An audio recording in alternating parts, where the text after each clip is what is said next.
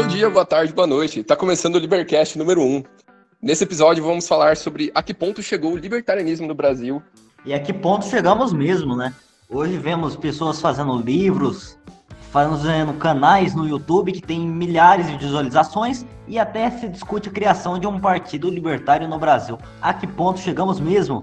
E o quanto o brasileiro abre mão da sua liberdade por uma ideia de vida melhor. Do meu lado aqui eu tenho dois camaradas que vão gravar esse episódio com a gente. Comigo, no caso. a gente tá extremamente tímido e acanhado ainda, não sabe fazer isso direito. Então se apresentem aí. Eu me chamo Brits.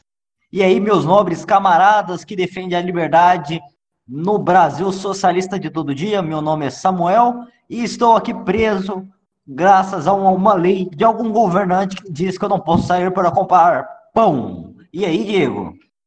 Libertários, a que ponto chegamos? Hein, Samuel, o que você tem a dizer a respeito disso? Bom, eu posso começar dizendo que eu comecei a abrir as mentes lá para o ano de 2014 graças a saber o que era escola austríaca. Tava ali em pré-campanha do pessoal naquela eleição presidencial de 2014 e até tinha um presidenciável que tinha um economista austríaco. E eu falei, que merece de economia austríaca aí? Deve ser algum cara da Áustria, né? Na verdade, o economista dele não era brasileiro normal, mas defendia essa teoria. E por conta disso, até o final da eleição, eu, eu, já, eu cheguei a ler um livro nesse período da economia austríaca e até começo do ano 2015 me converti ao libertarianismo e sempre defendo na minha vida, em todas as vertentes, que a gente sempre tem que brigar mais pela liberdade e defender. E é aquela velha frase, a gente sempre tem que brigar pelo certo, independente se a gente vai conseguir ou não. Sobre esse assunto, o quanto o ser humano é burro sobre sua própria liberdade e aceita o Estado sugando sua alma para dar uma ideia de vida um pouco melhor.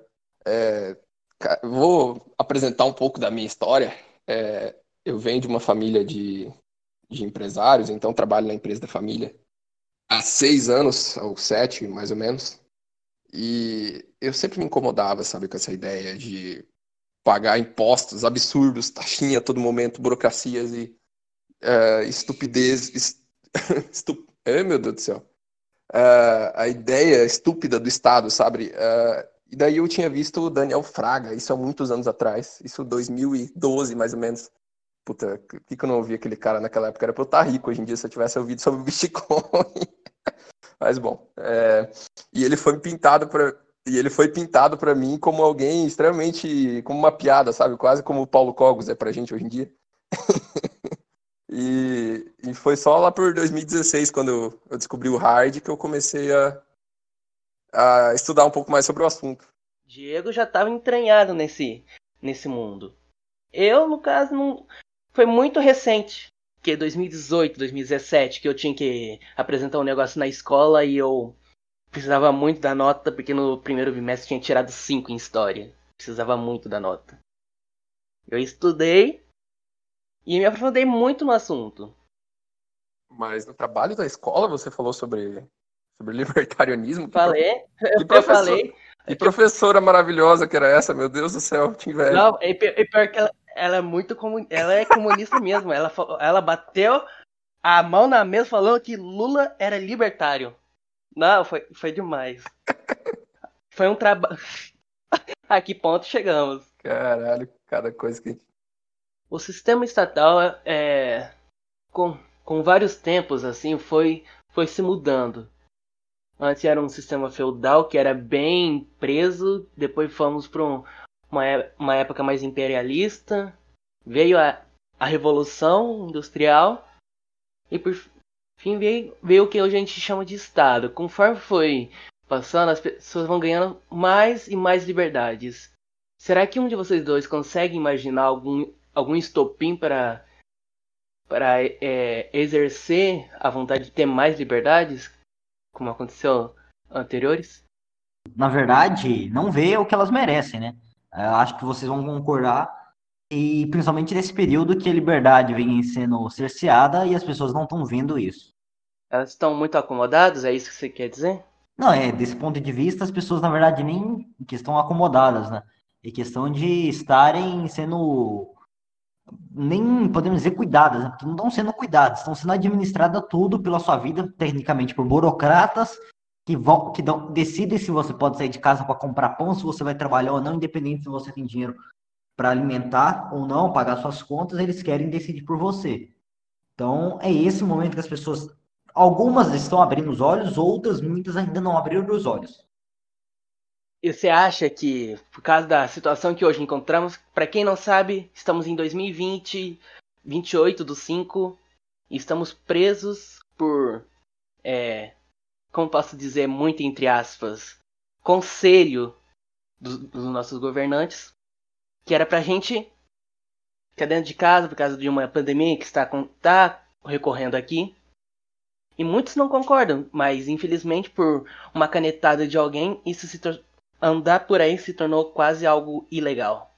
Pois é, né? É a discussão, na verdade. É, bom, entrando até nesse assunto, entrando nesse assunto, posso.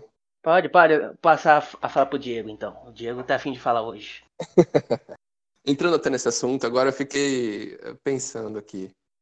É, por mais é, ANCAP, de certa forma que eu seja, eu fico pensando como é que isso é, poderia ser resolvido num ancapistão, assim, sabe? Numa ideia de um libertarianismo total. Eu, eu consigo ver, sabe, a iniciativa privada trabalhando nisso.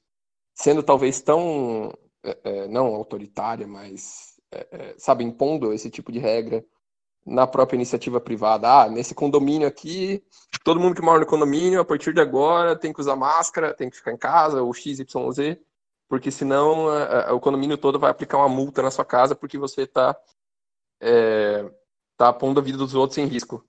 É, vocês não acham que, assim, óbvio, Estado é, é, consegue ser uma merda em todos os sentidos, mas a iniciativa privada talvez não tomaria essas mesmas decisões?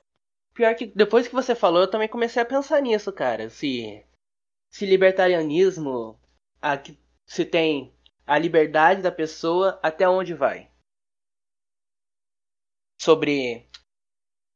É como se comparativo, né? A, o dono do lugar, por uma caneta, igual um governante, fala que isso está proibido e, e vai ser multado, vai ser. vai ter uma penalidade. Qual que é a diferença do, do síndico para um governante hoje em dia? Se isso teria alguma diferença numa iniciativa privada? Isso realmente. Hum, eu consigo imaginar, assim, eu consigo, eu consigo ver essa diferença. Samuel, se conseguir resolver? Sim, existe muita A diferença, a diferença. Uma que, diferença. Primeiro que as pessoas têm que colocar na cabeça que o mercado não é perfeito. Então, quando se defendem que as soluções no mercado, na livre iniciativa, não quer dizer que ele é um sistema perfeito. Mas ele é um sistema, tecnicamente, pelo nível de concorrência, menos imperfeito do que o Estado. Menos imperfeito. Então, num, num sei lá, um condomínio teria medidas onde a pessoa que talvez contra, eh, seria contra uma medida, sei lá, de uso de máscara obrigatório, de, é, de ter uma saída para isso, além de se mudar do condomínio, como fazer um mecanismo para não sair um exemplo. É, é, em condomínio, tem muito condomínio que não pode ter é, cachorros, mas muitos desses ainda existe uma, um canil.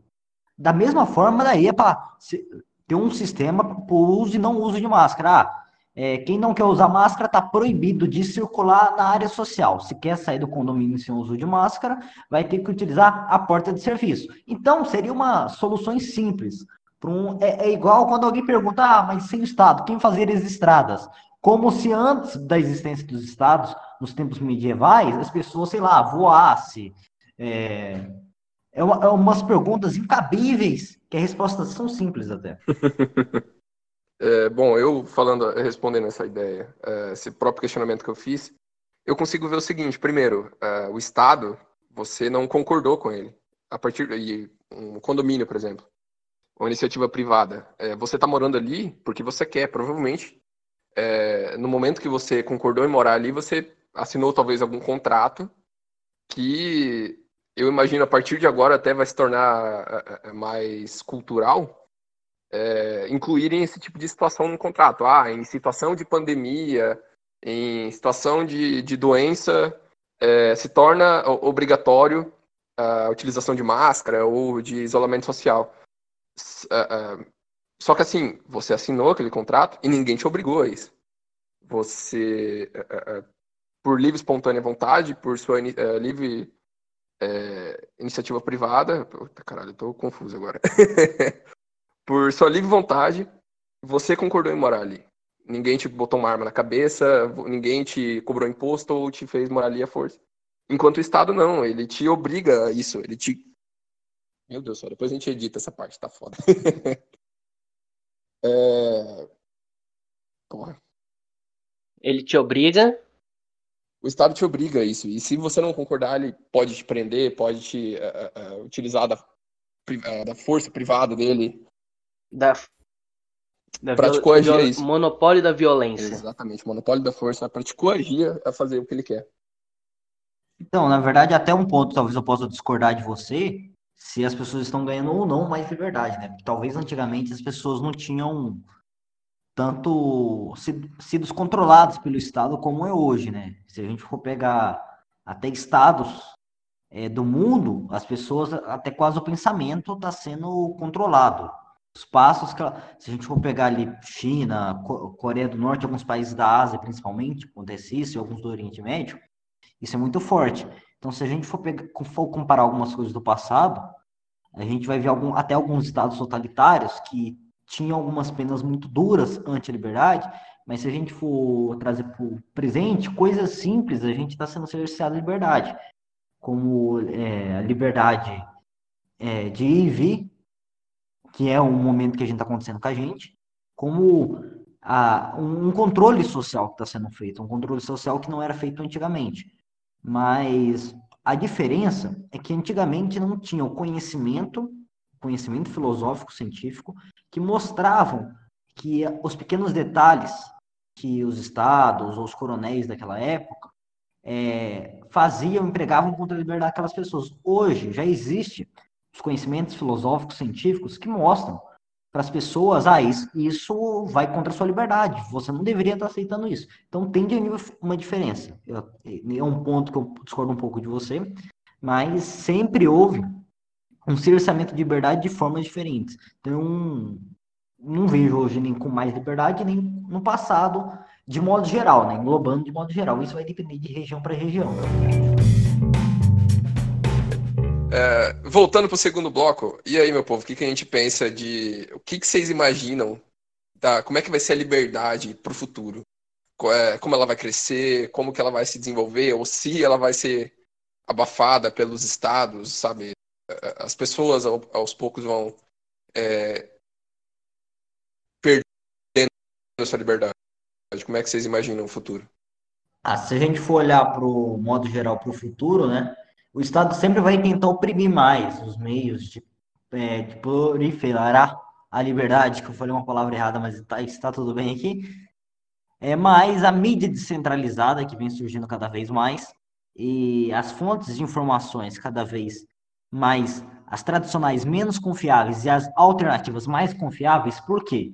É, antigamente você tinha que ficar com o que o, a TVA e a TVB falavam, que basicamente era quase a mesma coisa hoje, já tem opiniões conflitantes. Então, isso vai valorizar muito a luta pela liberdade, ao mesmo tempo o Estado vai tentar suprimir isso, vai tentar é, regular esse tipo de divulgação, esse tipo de imprensa. Então, ao mesmo tempo que você vai ter um lado positivo, trabalhando para isso, para divulgar mais liberdade, meios disso, movimentos dentro de universidades, escolas crescendo, vai ter do outro lado o Estado sufocando, instituições já tradicionais sufocando, então é, eu acho que ser um movimento primordial crescendo, mas eu acho que cada vez que a nossa onda cresce, o inimigo também tenta se reinventar para absorver a gente é muito difícil você imaginar o quadro em que a gente vai se encontrar depois dessa, dessa crise, porque além da pandemia vai vir a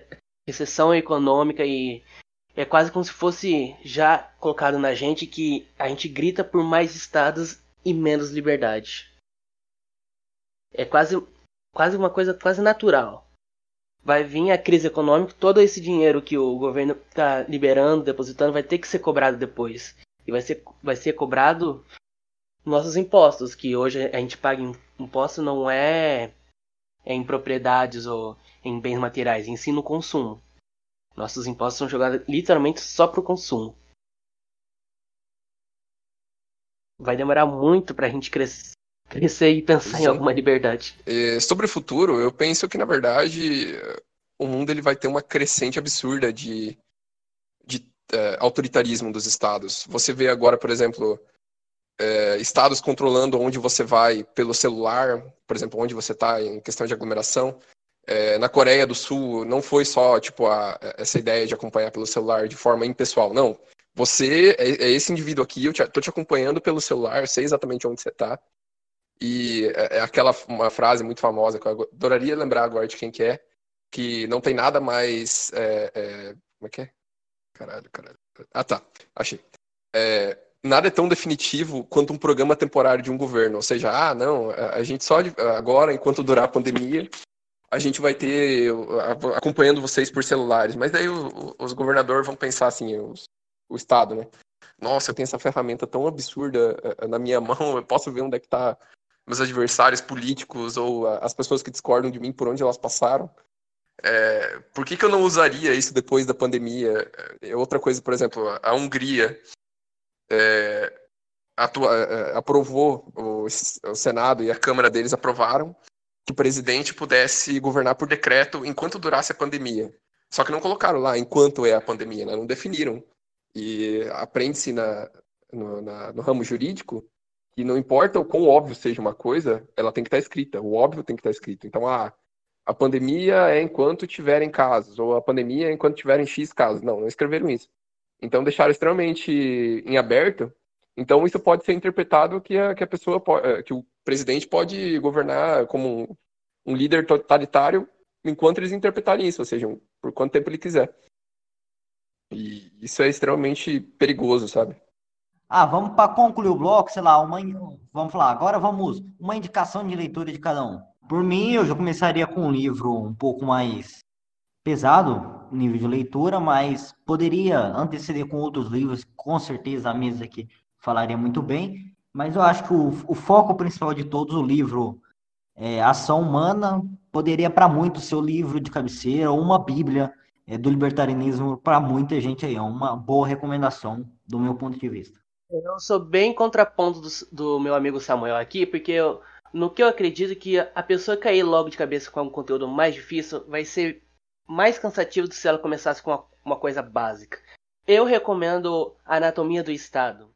O, os dois que eu indicaria, na verdade, são do mesmo autor. Também são, não são exatamente livros libertários, mas é, eu acho que na verdade mostram exatamente como é uma crescente de autoritarismo, é, que seria a Revolução dos Bichos do George Orwell que uh, dá, mostra aquela ideia de não, no começo todos começam igual, é, é, a ideia de um socialismo perfeito, é, e vai tendo uma crescente absurda que vai te dando agonia, sabe? Eu imagino que o futuro, olha, se assemelharia muito a isso, é, onde até estados, por exemplo, a, a, incrível, entre aspas, direita bolsonarista se tornaria quase um é, tão parecido quanto um comunismo stalinístico, assim, direita. sabe? De é, um, um, um, totalitarismo. É, to, é isso. To, tota... Ai, não consigo falar essa frase. é, ele. Não, eu tô usando mais o exemplo da ideia de parecer um comunismo, mais pela ideia de ser realmente se tornar um estado totalitário, né? Mas ele se semelharia mais a uma ideia de uh, uh, uh, do Mussolini, né? O fascismo do Mussolini. Mas que no fim das contas é a mesma porra.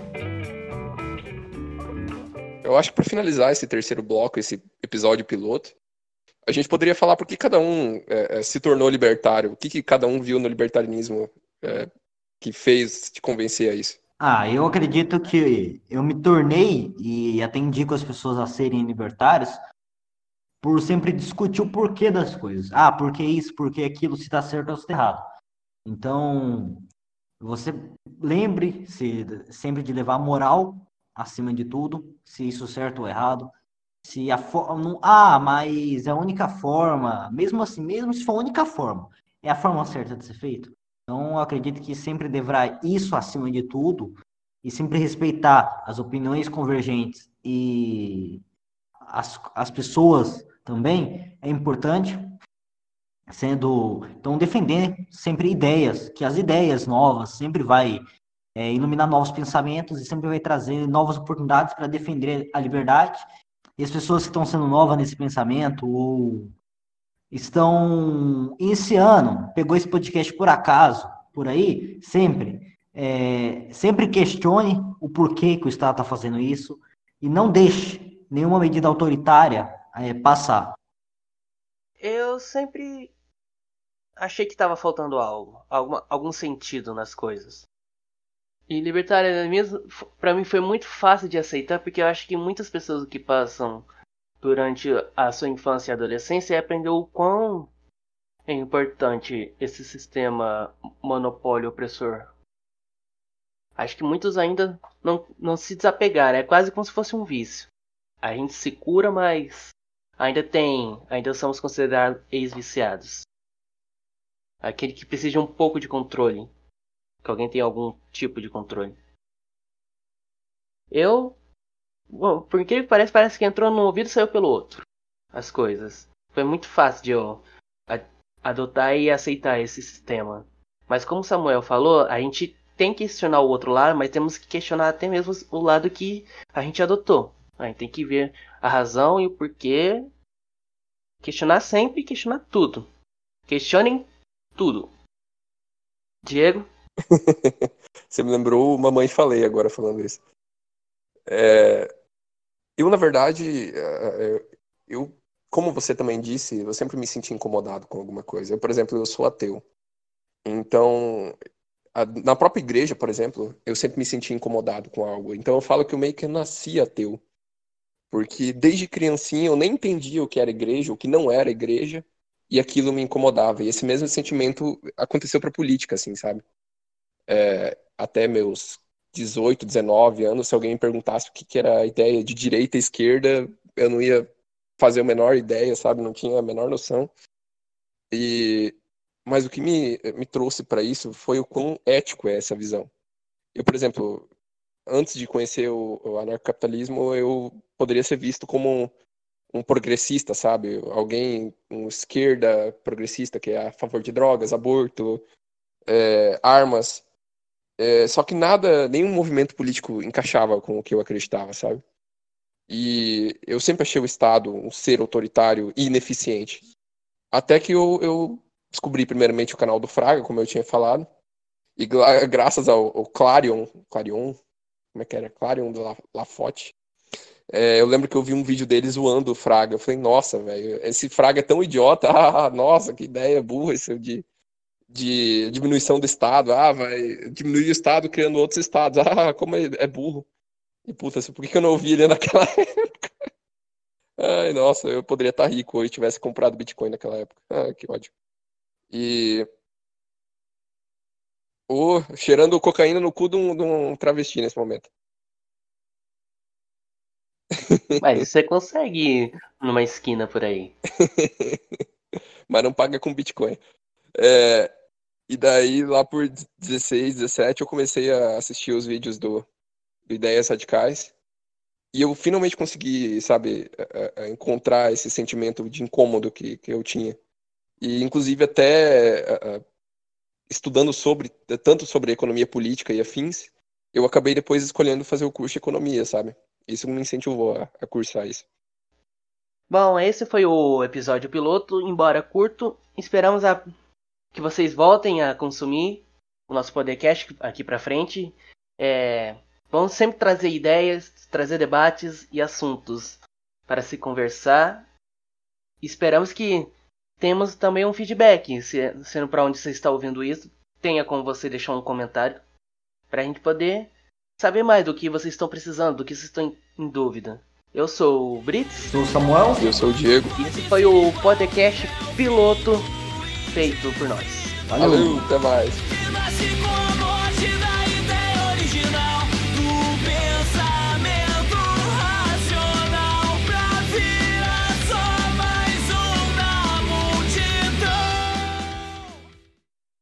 Agora ficamos com o pronunciamento do senhor Vinícius. Ó, que ele falou muito, ele, ele, ele falou muito mais do que o Bolsonaro falaria numa frase. Pois é. O Vinícius seria um ótimo ministro da saúde, viu? Bolsonaro, Bolsonaro adoraria ele. Próximo vai ter que ficar melhor.